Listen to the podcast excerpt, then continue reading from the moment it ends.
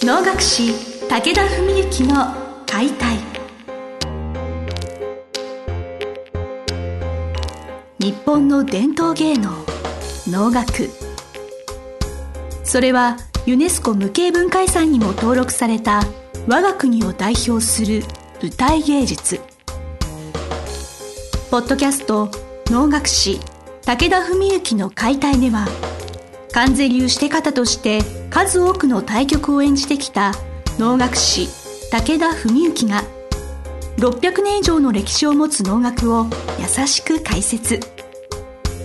能楽師として自らの経験とその思いを語ります。今週も始まりました志を手紙にしたため皆さんの心へ届ける武田文幸の解体司会進行の小菅圭一です。文幸先生本日もよろしくお願いします。よろしくお願いします。早速ではございますが質問が届いておりまして私この質問を紹介するの結構楽しみなんでちょっと今回どうなるんだろうとワクワクしながらちょっとご紹介させていただきたいと思います、はい30代男性の方からのご質問です。昨今 AR や VR 人工知能といった言葉が流行っており何年後にはなくなる仕事といった特集を目にすることも増えました。あくまで将来の可能性としてですがもしプロの能楽師がロボットと、まあ、人工知能ですね。人工知能やロボットがお能を演じられた場合能楽師が負けるということがありえるのでしょうか？お考えを教えていただければ幸いです。なるほど。はい、えっとまあ私思うにその、まあ、伝統芸能であるお能がなくなることは、まあ、おそらく間違いなくないとは思っているんですけれど、まあ、ロボットがみんな周りどんどん増えてきてるじゃないですか、うん、そのロボットが演劇を演じるみたいなことがもし今後増えてきたとして、はい、何をもって勝ちか負けかっていうのも難しいところだと思うんですけれど、うん、なんか危機意識みたいなものがあるんじゃないか。まああのそうですね。囲碁とかね将棋とかでね、はい、人工知能っていうのとやってなんか7段の人が負けたとかなんかそういう話ですよね。そういう話ですね。でそれで能楽師がじゃあそまあ能楽師がっていうのか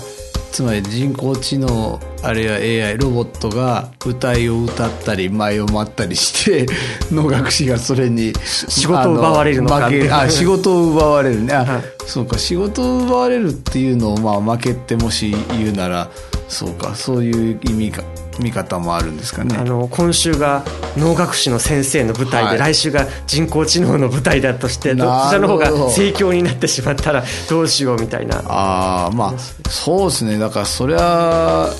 まあちょっとこれはあれですね。一回では到底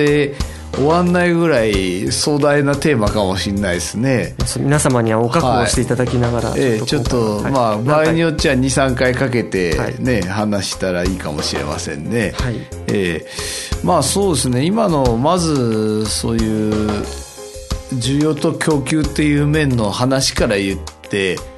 例えばそういう面での、まあ、の能楽師人間が負けることがあるかどうかってこれはまあ、はっきり言って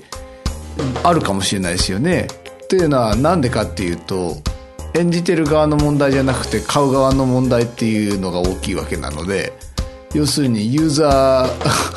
ーがそっちを見たいとか、はい、そっちを聞きたいっていう話になっちゃったらねそれで勝ち負けって言ったらまあ絶対ないとは言えないわけで僕らにはどうにもできないことですもんねそれは。あの あれなんですよきっとその物珍しさで最初だけちょっと行く人はいるとは思うんですよ、はい、それがじゃあ1年2年3年って続くかっていうとがきっとポイントだと思ってまして、あのですから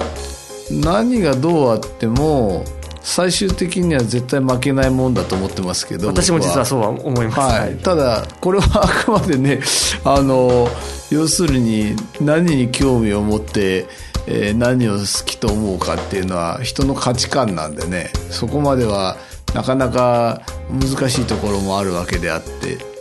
まあただじゃあ例えば一個の舞台を作ったとして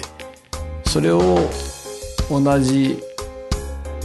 例えば演目。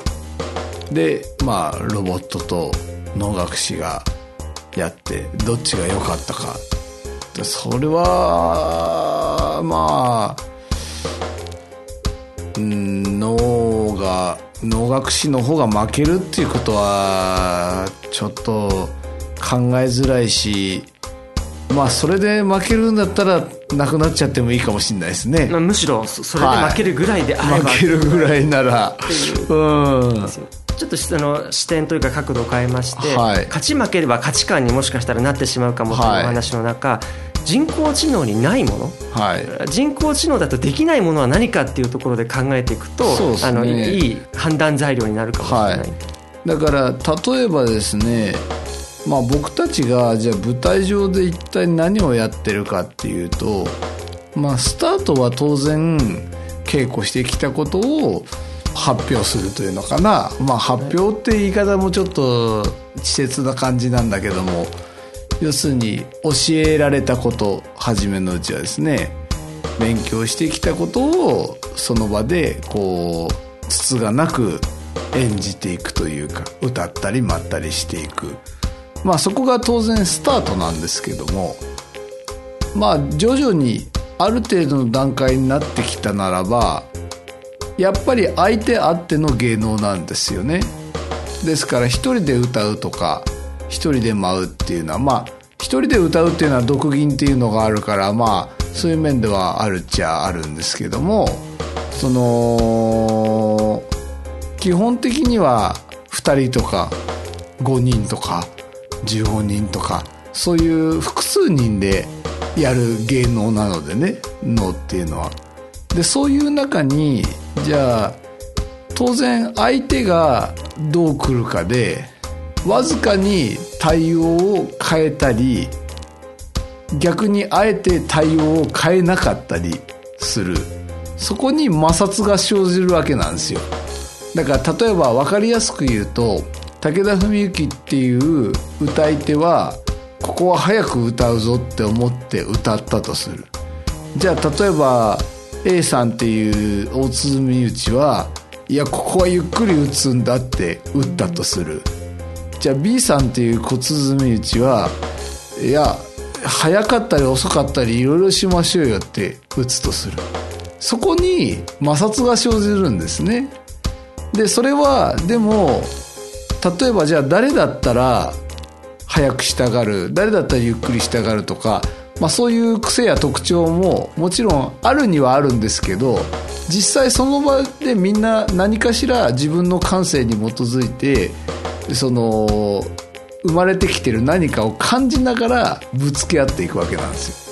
でこれってじゃあどうやって勉強するんですかっていうと経験しかないんですね。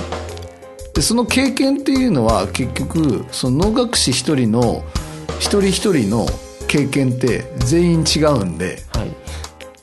その経験と勉強してきてるまあ力パワーもあれば技術スキルもあればそういうものを全部複雑に絡み合った中で、まあ、その日の体調も含めある一人の役者が何かを感じながらそれをどうにかしようとして表現する。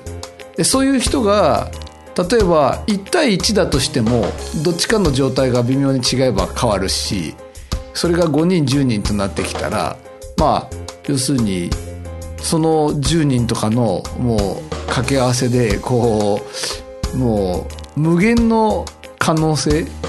要するに天文学的数字の掛け合わせの可能性があるわけなんですよね。能楽師はもうそのいろいろそれそれぞれの奏者といいますか楽器の方の個性とか持ってる背景が違うので、はい、摩擦の種類に、まあ、限界がないといいますかいくらのでも掛け合わせ、組み合わせができてしまう。はい、はあ、えっ、ー、と